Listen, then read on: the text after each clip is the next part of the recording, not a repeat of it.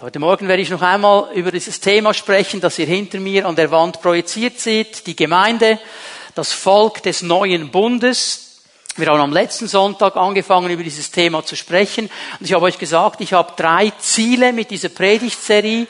Das erste Ziel ist, dass wir ein Verständnis bekommen des neuen Bundes. Dass wir verstehen, was es heißt, dass Jesus einen neuen Bund geschlossen hat mit uns. Dass wir verstehen, was es heißt, wenn die Propheten im Alten Testament vorausgeschaut haben auf diesen neuen Bund, was das genau bedeutet für uns. Darüber haben wir am letzten Sonntag gesprochen. Wenn du nicht hier sein konntest, du darfst auf die Website gehen, du kannst die Predigt herunterladen, du kannst das Video dir anschauen. Du kannst dich updaten. Ich werde das eine oder andere kurz einfließen lassen heute. Aber wenn du die ganze Botschaft hören willst, geh doch einfach auf die Website und mach dich da noch schlau. Und das zweite Ziel, und darüber werden wir heute Morgen sprechen, ich werde euch heute Morgen biblisch zeigen, dass die lokale Gemeinde, so eine Gemeinde wie die Pfimi Bernes ist, es gibt ja viele lokale Gemeinden. Es sind Gemeinden, die an einem lokalen Ort sich treffen. Dass diese lokale Gemeinde die absolut einfache Konsequenz des neuen Bundes ist. Weil es einen neuen Bund gibt, gibt es eine lokale Gemeinde. Das werde ich euch heute Morgen zeigen. Und das dritte Ziel ist eine Vorbereitung auf die Predigtserie, die am 11. Oktober beginnen wird. Dein Platz in der Gemeinde, wo wir darüber sprechen werden, was ist dein Platz in der Gemeinde, wo hat Gott dich hingepflanzt, was hat Gott dir mitgegeben. Denn nur dann, wenn du deinen Platz verstehst, wirst du auch deine Verantwortung wahrnehmen. Darum müssen wir diese Platzierung vornehmen und ich werde beginnen am 11. Oktober mit etwas, was man sonst so nicht macht. Ich weiß, dass man das sonst so nicht macht. Ich mache es bewusst trotzdem so. Ich werde am 11. Oktober über meine Aufgabe sprechen. Was sagt die Bibel über meine Aufgabe als Gemeindeleiter? Was ist meine Job Description? Und keine Angst, eine Woche später kommt ihr dran. Was ist eure Job Description? Also wir werden darüber sprechen, damit wir verstehen, was sind die Aufgaben und wie können wir miteinander vorwärts gehen und Gemeinde Jesu bauen und einen Unterschied machen an dem Ort, wo Gott uns hingesetzt hat. Aber heute Morgen werden wir noch einmal über diesen neuen Bund sprechen. Du kannst dir zwei Stellen in deiner Bibel bereit machen. 1. Korinther 11, Vers, ab Vers 17, da kannst du mal einen Finger hineinstrecken in deine Bibel. Und dann kannst du öffnen Hesekiel 31. Das sind die beiden wichtigen Stellen im Zusammenhang mit dem neuen Bund für diese Predigten. Und wir werden das gleich mal anlesen mit der alttestamentlichen Stelle. Jeremia, Entschuldigung ist es, Jeremia 31, Vers 33. Dies ist der neue Bund, den ich mit dem Haus Israel schließen werde nach jenen Tagen, Spruch des Herrn. Meine Weisung habe ich in ihre Mitte gegeben und in ihr Herz werde ich sie ihnen schreiben. Und ich werde ihnen Gott sein und sie, sie werden mein Volk sein. Gott hat einen neuen Bund geschlossen. Er zeigt ihn hier prophetisch an. Er hat diesen neuen Bund vorbereitet. Und wichtig ist, dass wir noch einmal verstehen, alles, was es gebraucht hat für diesen neuen Bund, hat Gott schon bewirkt. Wir müssen nichts dazu beitragen. Wir könnten auch nichts dazu beitragen. Wir können nur unser Herz öffnen und im Glauben diesen Bund für uns in Anspruch nehmen. Aber Gott, und das sieht man schön in diesem Text, hat in uns etwas verändert. Im alten Bund war diese Gesetz oder diese Gesetze Gottes auf steinerne Tafeln geschrieben. Im neuen Bund, sagt der Prophet schon hier, wird die Weisung Gottes auf unsere Herzen geschrieben. Es ist nicht so wie im alten Bund, als Mose kam mit diesen beiden Steintafeln und das Volk so quasi auf diesen Steintafeln diese Vorschriften hatte, diese Gebote hatte und äußerlich an sie herangetragen wurde, was sie tun sollten. Im neuen Bund geschieht in uns etwas. Und es ist auch nicht das Gesetz, das auf unser Herz geschrieben ist, sondern die Weisung. Das hebräische Wort Torah, das ähm, Jeremia hier braucht, bedeutet eigentlich die Instruktion, die Anweisung für das tägliche Leben. Das heißt, Gott will in unsere Lebenssituationen hineinkommen und uns Instruktion geben. Er ist mit uns zusammen, er lebt mit uns und er schreibt in unser Herz hinein durch den Heiligen Geist, wie wir in den verschiedenen Lebenssituationen handeln sollen, richtig leben sollen. Also nicht einfach ein Gesetz, das da über dir ausgesprochen wird, sondern etwas, das in dir geschieht, eine innerliche Weisung auf deinem Herzen. Und er sagt hier, sie sollen mein Volk sein, ich will ihr Gott sein. Es soll eine enge Beziehung sein zwischen uns. Ähm, wir können das so sagen, wir gehören ihm.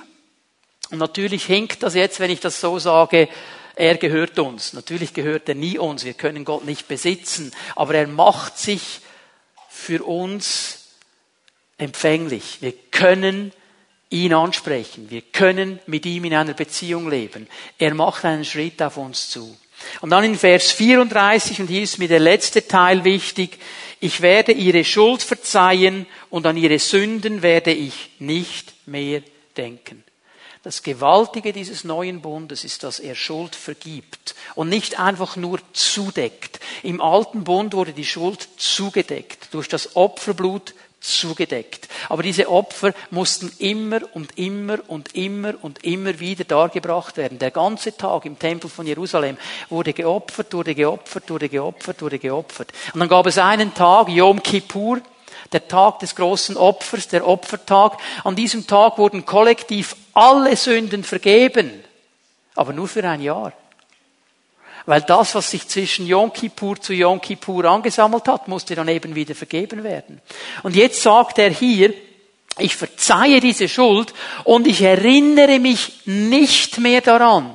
In dem Moment, wo du dein Herz öffnest für Jesus, ihn einlädst, in dein Leben hineinzukommen, durch das Blut Jesu reingewaschen wirst, neu gemacht wirst in deinem Herzen, sagt Jesus, ich vergesse all diese Schuld, die in deiner Vergangenheit liegt, ich vergesse sie. Ich erinnere mich nicht mehr daran. Ich erinnere dich nicht daran. Ich halte sie dir nicht vor. Ich habe sie vergessen. Ich habe sie vergessen. Das ist dieser neue Bund, in dem wir stehen dürfen. Das ist das Gewaltige an dieser Verheißung, sein Volk zu sein. Er wird nicht mehr an diese Sünden denken.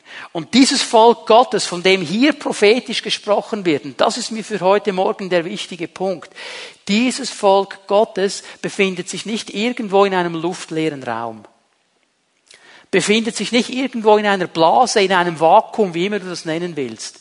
Dieses Volk Gottes sammelt sich an einem ganz bestimmten Ort und dieser Ort ist die lokale Gemeinde. Das ist das biblische Zeugnis. Denn Paulus, und jetzt gehen wir zurück zu 1. Korinther 11, Paulus schreibt hier an eine lokale Gemeinde und in diesem 1. Äh, Korinther 11 ab Vers 17 spricht er über die Feier des neuen Bundes. Er spricht also genau über dieses Thema. Da ist ein neuer Bund.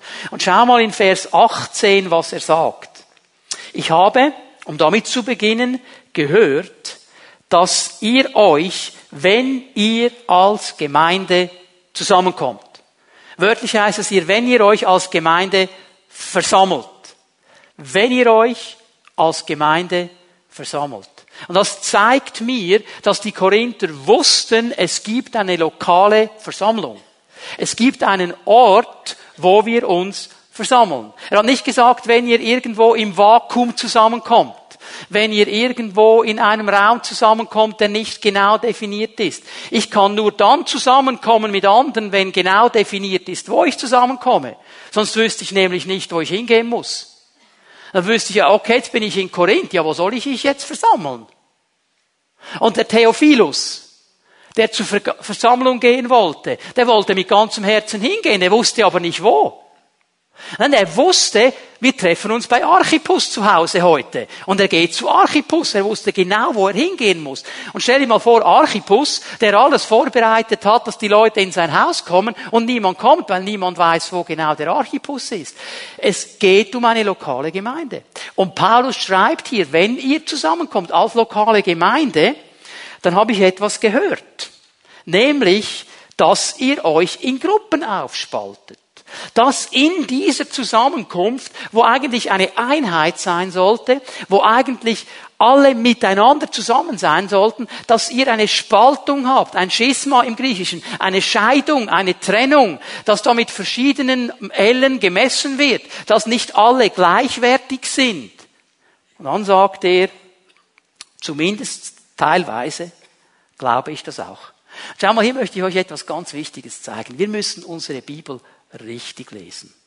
Landläufig ist ja immer die Meinung, also die Korinther, die haben ihr Fett wegbekommen von Paulus. Also der hat ja in diesem Brief ziemlich vom Leder gezogen. Der hat denen also schön gesagt, wir, wir haben früher bei uns zu Hause in Zürich gesagt, wo der Bartli der Most halt. Der hat ihnen ziemlich klar angezeigt, wie die Sache läuft. Aber weißt du, Paulus kannte Gott. Und er lebte mit Gott. Und darum wusste Paulus eines. Bei Gott gibt es immer Anspruch und Zuspruch. Es gibt immer die Balance zwischen Anspruch und Zuspruch. Hast du gelesen, was er hier am Schluss sagt? Er sagt, hey, das sind Spaltungen unter euch. Und zumindestens teilweise glaube ich das auch. Also mit anderen Worten, es gibt aber einen Teil, bei denen ist es nicht so. Das ist der Zuspruch. Hier ist beides drin. Hier ist nicht einfach nur, äh, ihr habt es falsch gemacht und Anspruch Gottes und ihr habt falsch gemacht, sondern es ist immer Anspruch und Zuspruch. Paulus sagt, ich höre da gewisse Dinge und die packen wir jetzt an miteinander. So kann es nicht gehen. Die Konsequenz des neuen Bundes, dass da ein Volk ist, das sich versammelt, ist eben diese lokale Gemeinde. Dass dieses Volk weiß, wo es sich versammelt. Dass es einen Ort hat, wo es zusammenkommt. Ich muss ganz kurz etwas sagen über diesen Begriff Gemeinde. Wenn ihr als Gemeinde zusammenkommt, euch versammelt, was heißt das? Und ich weiß, immer ein bisschen ein Kampf, wenn ich eine Predigt vorbereite und dann äh, gewisse Dinge wiederhole und wiederhole und noch einmal sage habe ich immer ein bisschen ein schlechtes Gewissen, weil ich möchte am liebsten jeden Sonntag so frisches Brot, frisches Manna vom Himmel bringen, das äh, ernährt und aufbaut und nicht so etwas, das man schon gehört hat. Aber dann tröste ich mich immer mit Petrus und mit Paulus. Die beiden haben gesagt, euch immer wieder dasselbe zu sagen, macht uns überhaupt nichts aus und euch tut's auch gut. Darum wiederholen wir diese Dinge noch einmal. Gemeinde, das Wort im Griechischen ist Ekklesia und Ekklesia hat eine zweifache Bedeutung. Und beide Bedeutungen sind wichtig. Ekklesia bedeutet einmal herausgerufen sein. Es bedeutet, dass Gott einen Ruf ausgesprochen hat und Menschen haben diesen Ruf gehört und sind aus einem alten Leben herausgekommen in ein neues Leben hinein. Die Bibel braucht viele Bilder, um das zu beschreiben. Paulus sagt an einer Stelle, Ihr seid aus dem Reich der Finsternis in das Reich des Lichts hineingekommen. In das Reich des Sohnes der Liebe. Also herausgerufen aus dem Alten, hineingerufen in etwas Neues. Herausgerufen. Gemeinde besteht aus Menschen, die von Gott aus ihrem alten Leben herausgerufen worden sind, in ein neues Leben hineingerufen wurden. Das Alte ist vorbei, es ist etwas Neues geschehen. Sie haben neue Beziehungen, sie leben in einem neuen Umfeld, wo sie geprägt werden, sie haben einen neuen Herrn und sie lernen in diesem neuen Umfeld zu leben. Ekklesia, Gemeinde, bedeutet herausgerufen zu sein. Es bedeutet aber auch, herzugerufen zu sein. Und es ist jetzt ganz wichtig, dass wir das verstehen. Diese Leute, die diesen Ruf Gottes gehört haben, die wurden nicht einfach aus dem Alten herausgerufen und irgendwo in einen luftleeren Raum gesetzt, in ein Vakuum hinein. Jetzt seid ihr herausgerufen und jetzt schaut mal, wie es weitergeht. Sie werden auch herzugerufen. Und sie werden herzugerufen zu verbindlichen Beziehungen. Und zwar einmal zu einer verbindlichen Beziehung mit ihrem neuen Herrn, aber auch zu einer verbindlichen Beziehung mit den Brüdern und Schwestern, die den Ruf Gottes auch gehört haben, die sich auch herausrufen ließen. Und schau dir mal links und rechts die Leute an, die neben dir sitzen. Schau sie dir ruhig einmal ein bisschen an. Das sind die, die auch herausgerufen worden sind. Mit denen sollst du in verbindlichen Beziehungen leben. Und jetzt möchte ich eine Sache hier ganz klar sagen. Verbindliche Beziehungen kannst du nur in einer lokalen Gemeinde leben. Sonst kannst du sie nicht leben. Du kannst an einer Konferenz keine verbindlichen Beziehungen leben. Sagen wir, es gibt eine Konferenz über Weltevangelisation. Da treffen sich ja eh nur die Leute, die Interesse haben an Weltevangelisation. Dann haben sie schon einen Nenner. Und dann schafft's der, jeder von uns, sage ich jetzt mal, über ein Wochenende, Freitag, Samstag, Sonntag nett zu sein mit deinem Nachbarn. Und wenn dich nur der Gedanke durchträgt, den sehe ich eh nie wieder, aber du bist anständig, oder? Aber wenn wir eine Konferenz machen über Israel, da gehen die Leute hin, die sich für Israel interessieren, da hast du schon einen Nenner, da ist es nicht schwer, Gemeinschaft zu haben. Aber in einer lokalen Gemeinde, wo du Woche für Woche dieselben Leute triffst, wo du die Leute triffst, die vielleicht Dinge tun, die dir nicht so sympathisch sind. Weißt du, in einer Gemeinde wird ja nicht nur ein Thema gepredigt, es wird der ganze Ratschluss Gottes gepredigt. Und wenn ich jeweils eine Predigtserie ansage, dann gibt es vielleicht die einen unter uns, die sagen, endlich predigt er mal darüber. Und die anderen sagen, wieso muss der jetzt über das predigen? Weil ich den ganzen Ratschluss Gottes predige. Und dann merkst du, dass wir miteinander unterwegs sind und nur da kann ich verbindliche Beziehungen leben. Und diese verbindlichen Beziehungen gehen in zwei Dimensionen. Sie sind verbindliche Beziehungen zu meinem Gott und verbindliche Beziehungen zu meinen Geschwistern. Hier kann ich mich nicht rausnehmen. Ich gebe euch zwei Bibelstellen. Matthäus 22 ab Vers 37. Jesus wird gefragt von einem Schriftgelehrten, was ist das wichtigste Gebot, das höchste Gebot? Welches ist es? Und Jesus gibt ihm eine klare Antwort hier im Vers 37. Du sollst den Herrn, deinen Gott, lieben von ganzem Herzen, mit ganzer Hingabe und mit deinem ganzen Verstand. Habe eine verbindliche Beziehung mit deinem Gott. Das ist absolut wichtig. Dies ist das größte und wichtigste Gebot. Und jetzt schau mal, was am Anfang von Vers 39 steht. Ein zweites ist ebenso wichtig. Unterstreicht das Wort ebenso. Er sagt nicht, das ist ein bisschen weniger wichtig. Er sagt, es ist genau gleich wichtig. Ebenso wichtig. Die beiden Gebote sind auf einer Stufe, nämlich liebe deine Mitmenschen wie dich selbst. Also die verbindlichen Beziehungen zu meinem Gott, aber auch die verbindlichen Beziehungen zu meinen Mitmenschen, zu den Brüdern und Schwestern. Dazu sind wir gerufen. Römer 15, Vers 7. Paulus nimmt diesen Gedanken immer und immer wieder auf. Ich gebe ihn hier mal äh, aus dieser Römerstelle, Römer 15, Vers 7. Darum ehrt Gott, indem ihr einander annehmt, wie Christus euch angenommen hat. Diese verbindlichen Beziehungen, dieses Annehmen des anderen wird hier ganz klar definiert, nämlich so, wie Christus dich angenommen hat, wie er mich angenommen hat. Und wie hat er dich angenommen?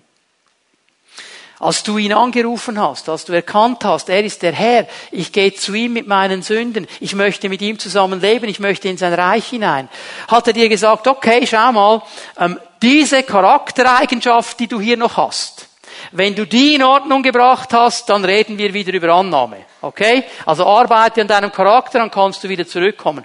Ich bin so froh, dass er das nicht gesagt hat. Sonst würden wir es nämlich nie schaffen. Er hat uns angenommen, jeden einzelnen von uns, ohne irgendwelche Regeln zu stellen. Irgendwie zu sagen, du musst das noch tun, du musst das zuerst noch tun. Er hat uns angenommen mit all unseren positiven und negativen Seiten. Die negativen überwiegen bei den meisten von uns. Und er hat trotzdem Ja gesagt. Was machen wir? Wir sollen den anderen annehmen, so wie Christus uns angenommen hat. Und da steht vielleicht der Bruder neben dir, die Schwester neben dir, im Lobpreis, von ganzem Herzen singt er, singt sie, und sie singt so richtig, und er singt so richtig schön, schön falsch. Und du sagst, den kann ich nicht annehmen, der soll zuerst mal richtig singen lernen. Stell dir mal vor, der Herr hätte dir gesagt, Danu, alles in Ordnung, du kannst rein, aber lern singen zuerst. Hat er nicht gemacht. Er hat uns in sein Reich hineingenommen, auch wenn wir einen Katzengesang loslassen. Das hat ihn nicht gestört. Aber wir definieren immer, wenn er das macht, wenn er das macht, wenn er das macht. Ich meine, ich wäre ja ein toller Mensch, wenn alle anderen sich so benehmen würden, wie ich das möchte. So denken wir oft. Und Jesus sagt hier ganz klar, Paulus vielmehr, nehmt den anderen an, die Brüder und Schwestern, so wie Christus euch angenommen hat. Und hast du gesehen, was wir machen, was geschieht, wenn wir das tun? Wir ehren Gott. Wir ehren Gott. Es ist eine Form des Lobpreises. Jetzt hör mir bitte gut zu. Du kannst wunderbar singen, du bist ein riesen Lobpreiser. Alle Leute, die dich sehen, die denken, boah, der hat's im Griff, das ist ein Lobpreiser, ein richtiger Psalmist. Aber während deinem wunderbaren Lobpreis denkst du in deinem Herzen, der Typ regt mich auf. Den kann ich nicht annehmen. kannst deinen Lobpreis vergessen. Das ist auch Lobpreis. Lobpreis ist nicht einfach nur singen. Es ist die Annahme des anderen. Wir sind gerufen in diese verbindlichen Beziehungen. Ich werde den Gedanken nachher noch ein bisschen ausbauen. Ich möchte euch noch etwas zeigen zu diesem Begriff der Gemeinde im Neuen Testament. Ich möchte euch hier aufzeigen, dass dieser Begriff Gemeinde auf drei verschiedenen Ebenen gebraucht wird.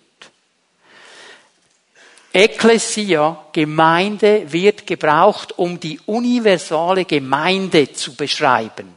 Was heißt das? Die universale Gemeinde sind alle Gläubigen von Pfingsten bis zur Wiederkunft Christi.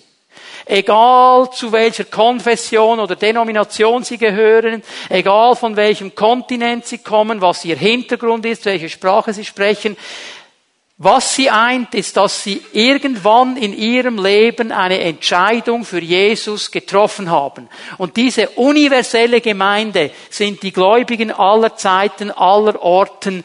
Diese Versammlung wird es aber erst im Himmel geben. Die wird es erst in der Ewigkeit geben. Also im Himmel wirst du mal mit Luther zusammen anbeten und mit Paulus und mit all den ungenannten Leuten, die noch da waren. Aber erst im Himmel. Jemand hat mir mal gesagt, ich gehöre zur universellen, unsichtbaren Gemeinde. So ein Quark. So ein Quark. Wie willst du dich versammeln, wenn du nicht weißt, wo? Unsichtbar. Kannst du unsichtbar das Abendmahl nehmen? Das ist Quark. Weißt du, was ehrlich wäre? Ich will mich nicht eingliedern. Das wäre ehrlich. Wir haben immer diese Entschuldigungen. Die universelle Gemeinde gibt es im Wort Gottes, aber die wird sich erst im Himmel treffen, wenn wir dann mal alle da sind. Es gibt die Ekklesia dann aber auch als ein Zusammenschluss von regionalen Gemeinden. Galaterbrief ist ein Brief an einen Gemeindeverbund. Verschiedene Gemeinden in einer Region. Galatien ist eine Region. Und dann gibt es eben die Ekklesia, und das ist die wichtige für uns, das ist die lokale Gemeinde, die sich an einem lokalen Ort trifft, an einem verifizierbaren Ort. Ich weiß, wo diese Gemeinde zusammenkommt. Und diese lokale Gemeinde, 1. Korinther 11, Vers 18, schreibt Paulus hier an. Wenn ihr euch als Gemeinde versammelt, dann redet er nicht von der universellen Gemeinde, er redet nicht von einer regionalen Gemeinde, er redet von einer ganz klaren, konkreten Situation in dieser Stadt Korinth, lokale Gemeinde.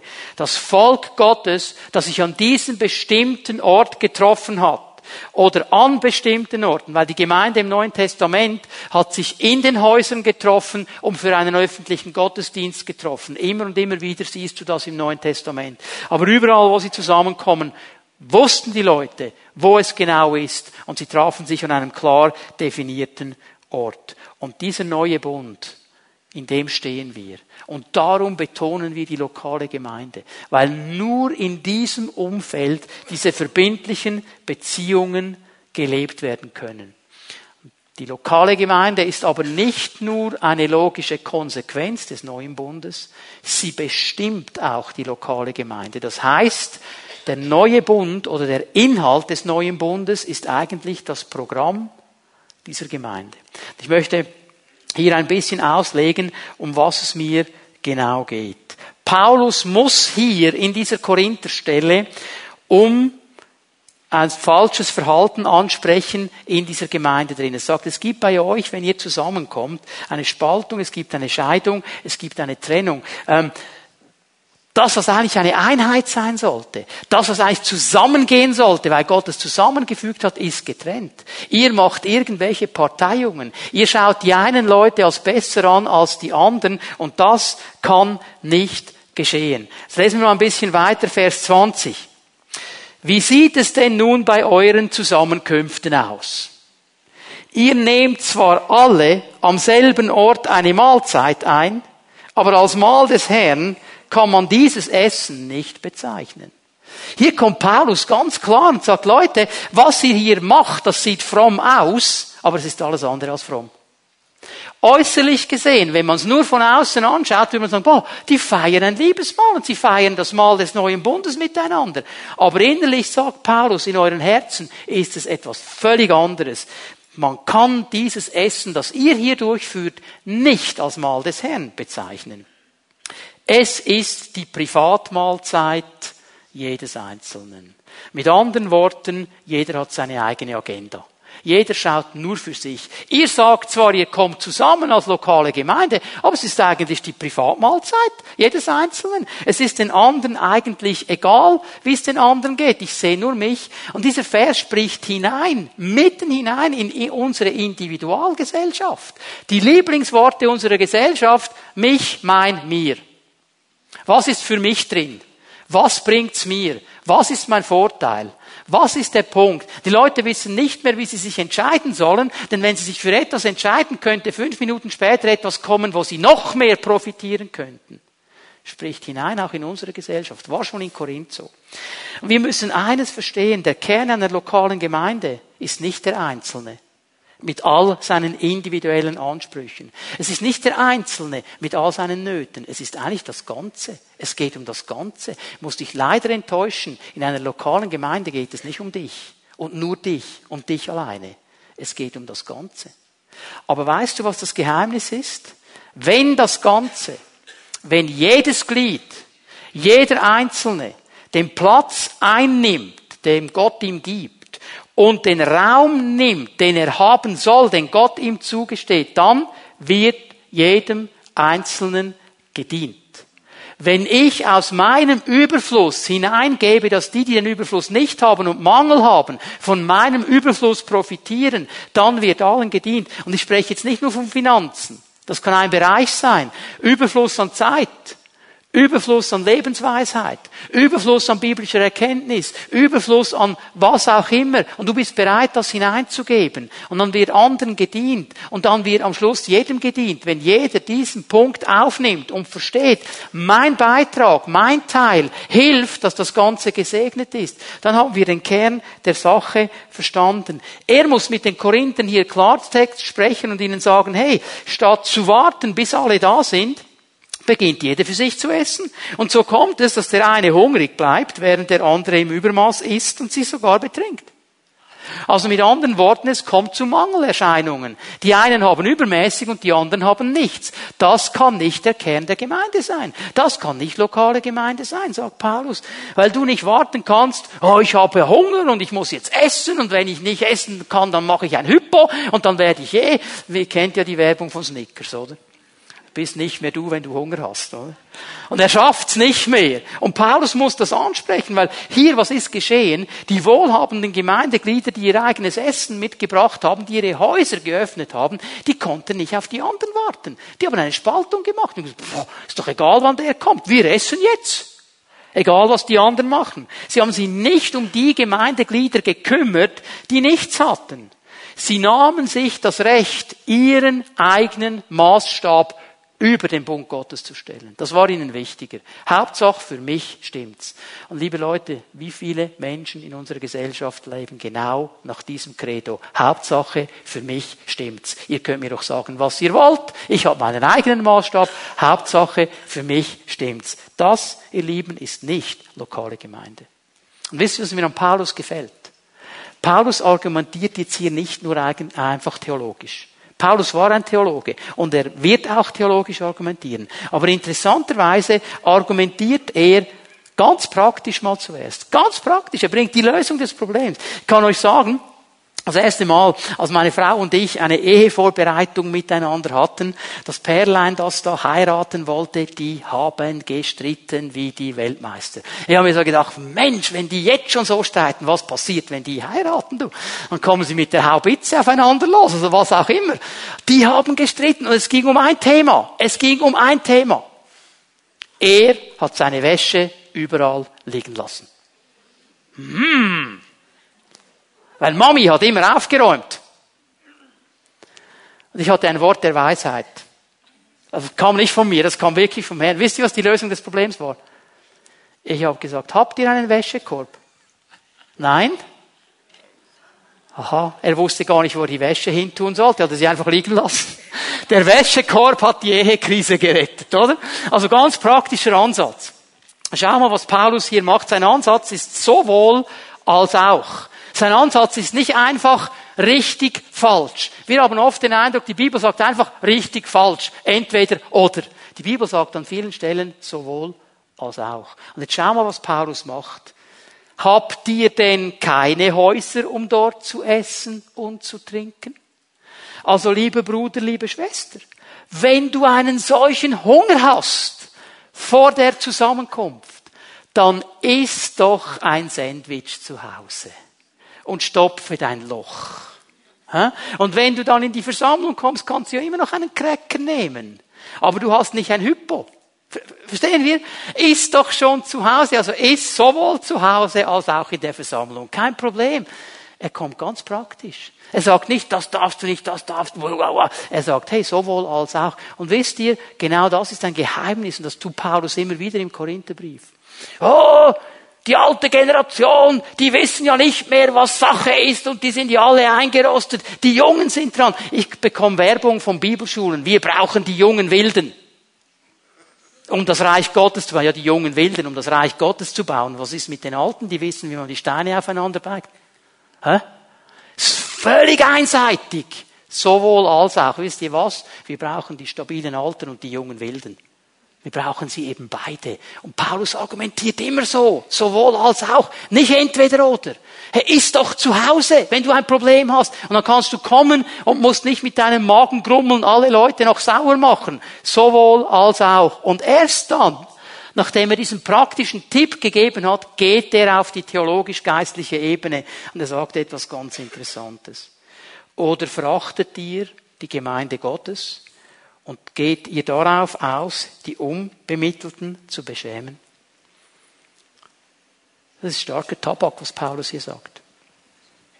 Wenn diese Haltung in deinem Herzen ist, dass du die einen höher achtest als die anderen, dich um die einen kümmerst, um die anderen aber nicht, was du tust, ist, die Gemeinde Gottes zu verachten.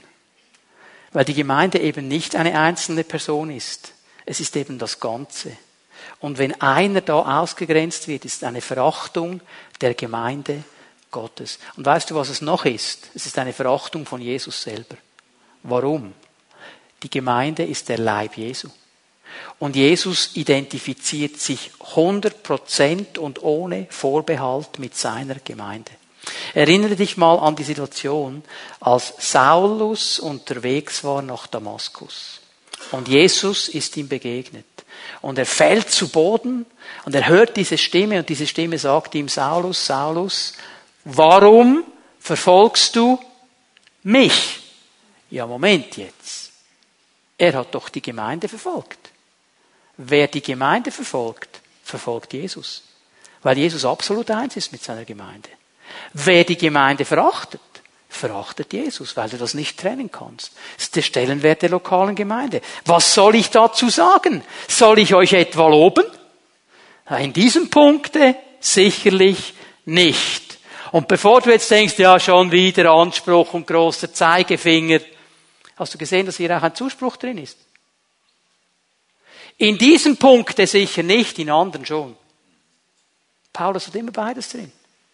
Er hat immer beides drin. Wir müssen aufhören, das Ganze so einseitig immer nur zu sehen. Ihr wisst doch, was der Herr über dieses Mal gesagt hat. Ich selbst habe seine Worte so an euch weitergegeben, wie sie mir berichtet wurden. In der Nacht, in der er verraten wurde, nahm Jesus der Herr das Brot, dankte Gott dafür, brach es in Stücke und sagte, das ist mein Leib, der für euch geopfert wird. Wenn ihr künftig dieses Mal feiert und von dem Brot esst, dann ruft euch in Erinnerung, was ich für euch getan habe. Der Apostel erinnert sie an die Feier dieses Males. Und er sagt, diese Feier dieses neuen Bundes soll euch immer daran erinnern, dass ihr ein Volk seid, dass ihr alle mit demselben Blut erkauft seid, dass ihr alle dieselbe Vergebung bekommen habt, dass ihr alle denselben Heiligen Geist bekommen habt, dass ihr alle miteinander unterwegs seid. Hör mal, es gibt nicht einen Heiligen Geist für die Jungen und einen für die Älteren. Es gibt nicht einen Heiligen Geist für die Frauen und einen für die Männer oder einen für die Armen und einen für die Reichen. Es gibt einen Heiligen Geist. Und wenn wir dieses Mal verstehen, dann werden wir immer geeint in diesem Mal, weil wir alle mit demselben Preis erkauft sind und alle gleich wertvoll sind vor ihm. Und darum müssen wir dagegen angehen, wenn diese Spaltungen in unserem Herzen kommen wollen und uns immer wieder an dieses Mal erinnern.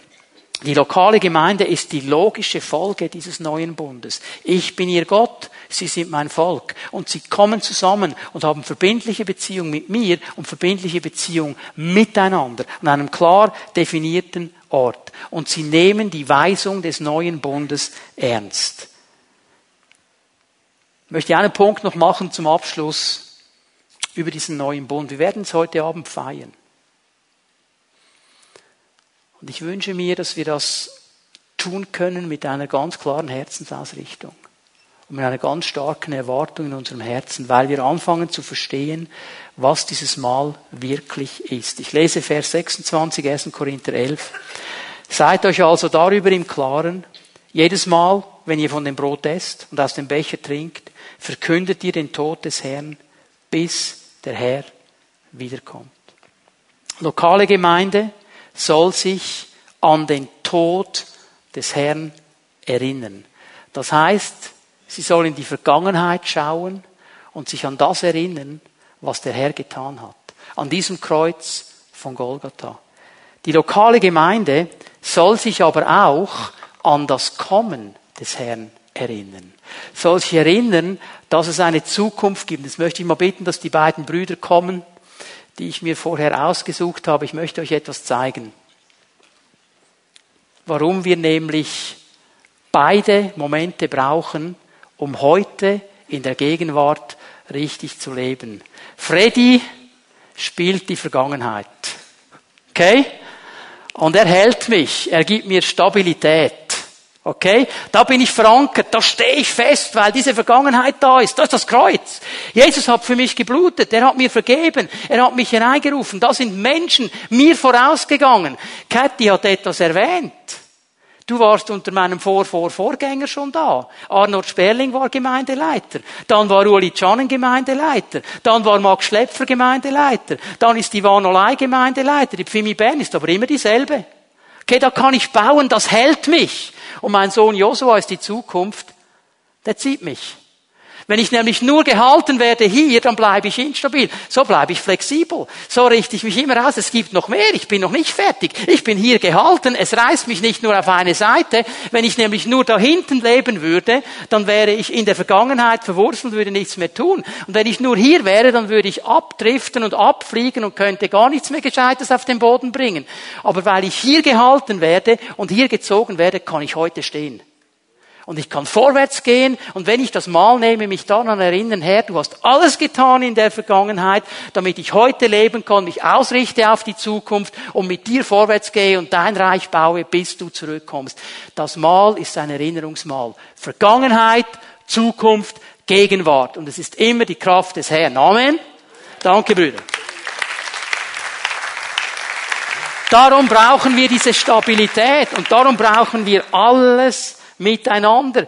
Darum ist diese Gemeinde immer eine Verpflichtung, ein Zueinander und ein Füreinander zu leben. Es gibt kein abgekapselt sein. Und wenn wir dieses Mal feiern wollen, müssen wir uns daran erinnern. Es zeigt mir, ich lebe in dieser engen Verbindung mit meinem Herrn.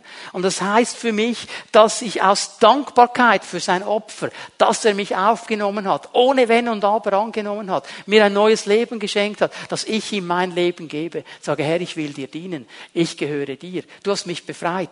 Ich will dein Diener sein. Es heißt, dass ich ernst nehme, was er mir sagt. Dass ich seine Weisungen, die er in mein Herz geschrieben hat, nicht einfach als ein guter Tipp vom Daddy sehe sondern als eine Weisung, die mein Leben vorwärts bringt. Und das bedeutet auch, dass ich bewusst in der Heiligung lebe, dass ich all das, was nicht zusammengeht mit Gott in meinem Leben, nicht dulde und dagegen vorgehe. Das ist diese eine Seite. Aber es ist auch eben diese Verbindung zu meinen Brüdern und Schwestern. Und was bedeutet das? Die Dankbarkeit. Und jetzt schau dir die Geschwister nochmal an. Kannst du dankbar sein? Für diese Menschen, die Gott auch befreit hat, auch frei gemacht hat, in ihrer absoluten Vielfalt. Ich finde das so cool, wenn ich hier das sehe von vorne. Hey, keiner sieht aus wie der andere. Keiner hat dasselbe Hemd oder dieselbe Bluse. Es ist eine totale Vielfalt und jeder hat Stärken und jeder hat Schwächen. Und wenn wir lernen, das hineinzugeben, meine Talente, meine Gaben, meine Möglichkeiten hineinzugeben, um diesem Volk des neuen Bundes zu dienen, dann werden wir kraftvoll vorwärts gehen. Und weißt du, die Bibel macht hier zum Glück keine klare Definition. Wenn ich davon spreche, dass du nach deinen Möglichkeiten hineingibst, ja du, für den einen ist es kein Problem, 20 Stunden in der Woche für die Gemeinde zu geben. Das sind seine Möglichkeiten. Die anderen haben fünf Minuten, aber dann gib doch diese fünf Minuten. Es geht ja gar nicht darum, wie viel gebe ich. Es geht einfach darum, kann ich tun, was ich tun kann? Kann ich beitragen, was mein Punkt ist, weil ich in diesen neuen Bund hineingenommen worden bin? Weißt du, Leben in der lokalen Gemeinde bedeutet Spannungen. Ja, weil wir eben alle verschieden sind. Und dann siehst du, siehst du diese Nase eben jeden Sonntag wieder. Oder immer in der Hauszelle. Und das hat sich immer noch nicht verändert. Das ist Spannung. Da musst du lernen, Liebe zu haben, Geduld zu haben. Und ich meine, du kannst jetzt mal deine Hand unten lassen. Aber wie viel Geduld hat der Herr mit dir in gewissen Punkten gehabt oder immer noch? Die du schon seit zehn Jahren mit ihm bist und so weiter. Und er hat die Geduld immer. Und weißt du was, bei ihm können wir sie auch holen füreinander. Es ist immer diese Spannung zwischen Geben und Nehmen. Aber wenn ich lerne hineinzugeben, was meine Möglichkeiten sind, dann werde ich nie zu kurz kommen. Es ist eine Herausforderung. Es ist die Herausforderung, immer wieder zu verstehen, es geht nicht um mich, es geht um das Ganze. Es ist wie dieses Bild, viele von euch werden das kennen, der Maurer, die da miteinander unterwegs sind auf einer Baustelle. Und da ist jemand zu ihnen gekommen und hat den ersten Maurer so gefragt, hey, was machst du hier?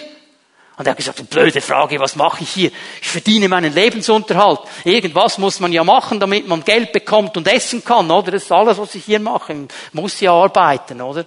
Ja, geht er zum zweiten. Was machst du hier? Sagt, ich bin der beste Maurer der Schweiz. Absolut Nummer eins. Ich bin der Beste, den es gibt auf meinem Fach. Und weil ich der beste Maurer bin, arbeite hier auf dieser Baustelle. Aha. Und dann geht er zum dritten. Sagt, was machst du hier? Und der dritte überlegt und sagt nach einer Weile, weißt du was? Ich helfe mit, eine wunderschöne Kathedrale zu bauen. Das ist der Einzige, der verstanden hat, um was es geht. Es geht nicht darum, ich muss halt, weil irgendwer hat gesagt, ich muss, mach ich's halt. Stell dir mal vor, du gehst mit dieser Haltung in den Kindergottesdienst, die armen Kinder. Weil jede Pore deines Seins wird sagen, ich muss halt, oder? Und dann hast du das Gefühl, die Kinder werden es lieben. Nein. Nein. Und wenn du einfach sagst, ich bin der Beste. Oh, ich bin Nummer uno. Wenn es mich nicht gäbe, dann hast du ein anderes Problem, okay? Aber wenn du verstanden hast, ich, ich gebe einfach einen Teil mit hinein und mit meinem Teil und mit seinem Teil und mit ihrem Teil zusammen werden wir etwas Gewaltiges aufbauen. Dann haben wir verstanden, um was es in der lokalen Gemeinde geht. Darum haben wir verstanden, warum Jesus uns erkauft hat. Er will, dass wir zusammen bauen. Und weißt du, was es auch noch bedeutet? Und dieser Punkt ist mir jetzt ganz wichtig. Es bedeutet, ein Ja zu mir und zu meinen Möglichkeiten zu haben. Ist dir das auch schon passiert, dass du dieses ganz gewaltige, geniale, absolut innovative neue Ding gekauft hast? Das in der Werbung angepriesen worden ist, das alles kann. Genial, ganz billig. Wenn Sie jetzt anrufen, bekommen Sie noch Rabatt. Hast du auch schon mal sowas gekauft? Komm, komm. Bin ich wirklich der Einzige? Ah, oh, danke. Mindestens ein paar, okay? Und dann hast du gemerkt, Mogelpackung, stimmt ja gar nicht, funktioniert ja nicht. Jetzt stelle ich dir eine große Frage. Als Jesus dich in sein Reich hineingenommen hat, hat er da alles gewusst von deinem Leben, wer du bist, wie du bist? Ja, weil er alles weiß. Bei ihm gibt es keine Mogelpackung. Du würdest heute sagen, hätte ich das alles gewusst, ich hätte es nie gekauft. Jesus hat gesagt, ich habe alles gewusst und habe trotzdem mein Blut gegeben, weil ich ihn wollte und weil ich sie wollte. Und zwar genauso, wie sie ist, habe ich sie gerufen. Mit ihren Gaben, mit ihren Talenten. Und da müssen wir ein Ja dazu haben. Ich kann gewisse Dinge nicht, aber andere kann ich. Ich muss nicht die machen, die ich nicht kann. Mein Teil ist die zu tun, die ich kann. Und ich weiß, da gibt es Brüder und Schwestern, die können das, was ich nicht kann, ganz gut. Und zusammen wird es aufgebaut. Ich musste an Rabbi Susia denken. Habt ihr von denen schon mal gehört? Rabbi Susia. Chesidischer Rebbe, 18. Jahrhundert. Und er, die, die Rabbiner haben oft so gute Sprichwörter äh, äh, kreiert. Und das ist gewaltig, was er gesagt hat. Er hat gesagt, wenn ich einmal vor dem Herrn stehe, im letzten Gericht, dann wird Gott nicht zu mir sagen, Rabbi Susia, wieso bist du nicht Mose gewesen? Er wird auch nicht zu mir sagen, Rabbi Susia, warum bist du nicht David gewesen? Er wird mir sagen, Rabbi Susia, wieso bist du nicht Rabbi Susia gewesen? So habe ich dich nämlich geschaffen. Hör auf, etwas anderes sein zu wollen. Hör auf, jemand anders sein zu wollen. Gott hat dich gerufen. Gott hat dich in eine lokale Gemeinde hineingepflanzt. Gott wollte dich. Und weil er wusste, dass du mit deinen Talenten, mit deinen Gaben, mit deinen Möglichkeiten einen Unterschied machen kannst, hat er dich da hineingesetzt. Gott ist der große Dirigent und er orchestriert und er weiß genau, welches Instrument wo wann seinen Einsatz hat. Und wenn wir lernen, so zu leben, dann sind wir Volk des neuen Bundes. Und dann werden wir ihn ehren und ihn groß machen. Und dann werden die Dinge, die uns vermeintlich trennen wollen, unwichtig werden, weil wir verstanden haben, es geht um viel mehr als um meine Vorlieben und meine Gedanken. Es geht um das, was Gott tun will, um diese lokale Gemeinde, die die Hoffnung dieser Welt ist. Können wir aufstehen miteinander? Ich möchte bitten, dass die Lobpreise noch einmal nach vorne kommen. Wir wollen einen Moment uns ausrichten auf den Herrn. Und ich möchte dich einladen, für einen Moment still zu werden und darüber nachzudenken, wie das in deinem Leben aussieht. Dieser neue Bund, diese lokale Gemeinde. Welchen Raum gebe ich? Habe ich verstanden, dass ich ein Teil eines Ganzen bin? Oder merke ich, wie wichtig mir das ist, was ich will, was für mich passt, was für mich in Ordnung ist? Habe ich verstanden, dass ich Gaben und Talente habe, die ich einbringen kann, nach meinen Möglichkeiten? Um anderen wieder zu dienen, stelle ich mich dieser Herausforderung Gottes, meine Brüder und Schwestern anzunehmen, so wie Christus mich angenommen hat. Das ist eine Herausforderung. Ich bin der Erste, der dir sagt, Leben in einer lokalen Gemeinde ist eine Herausforderung. Eine große. Kann ich noch was sagen? Leiten einer lokalen Gemeinde ist eine Herausforderung. Aber Gott hat uns gerufen, unsere Aufgaben, Talente und Gaben wahrzunehmen. Ich möchte bitten, dass die Zellenleiter, die hier sind, nach vorne kommen, dass ihr euch aufstellt. Wir wollen gerne den Raum öffnen heute Morgen, möchten beten, möchten segnen, möchten Entscheidungen festmachen. Wir werden noch einmal in die Anbetung, in den Lobpreis gehen, werden noch einmal unserem Herrn die Ehre geben. Und ich möchte dich einladen, wenn der Geist Gottes zu deinem Herzen gesprochen hat, was immer es ist, dass er dir gesagt hat, triff eine klare Entscheidung. Er dich herausgefordert hat, in gewissen Beziehungen, in denen du stehst, deine Vorurteile auf die Seite zu legen. Triff eine klare Entscheidung. Hab den Mut zu kommen, wir segnen dich und der Geist Gottes wird dir helfen, das auf die Seite zu legen. Wenn du merkst, ich habe Gaben und Talente und ich möchte die einbringen, ist eine Herausforderung für mich. Komm, wir beten mit dir, wir segnen dich und der Herr wird dich freisetzen, was immer er dir gesagt hat. Lass dich herausfordern von ihm. Und weißt du, es ist immer eine gute Sache, etwas festzumachen, mit Brüdern und Schwestern zusammen eins zu werden und zu beten. Denn Jesus hat gesagt, wenn zwei oder drei eins werden in der Sache, die sie bitten, ich will sie tun. Und darum ist es eine Kraft, wenn wir das lernen. So bitte Ben und Team leitet uns noch einmal in die Anbetung, in den Lobpreis. Und ich möchte dich einfach einladen, du darfst gerne kommen und Segensgebet in Anspruch nehmen. Der Herr ist hier und möchte uns dienen.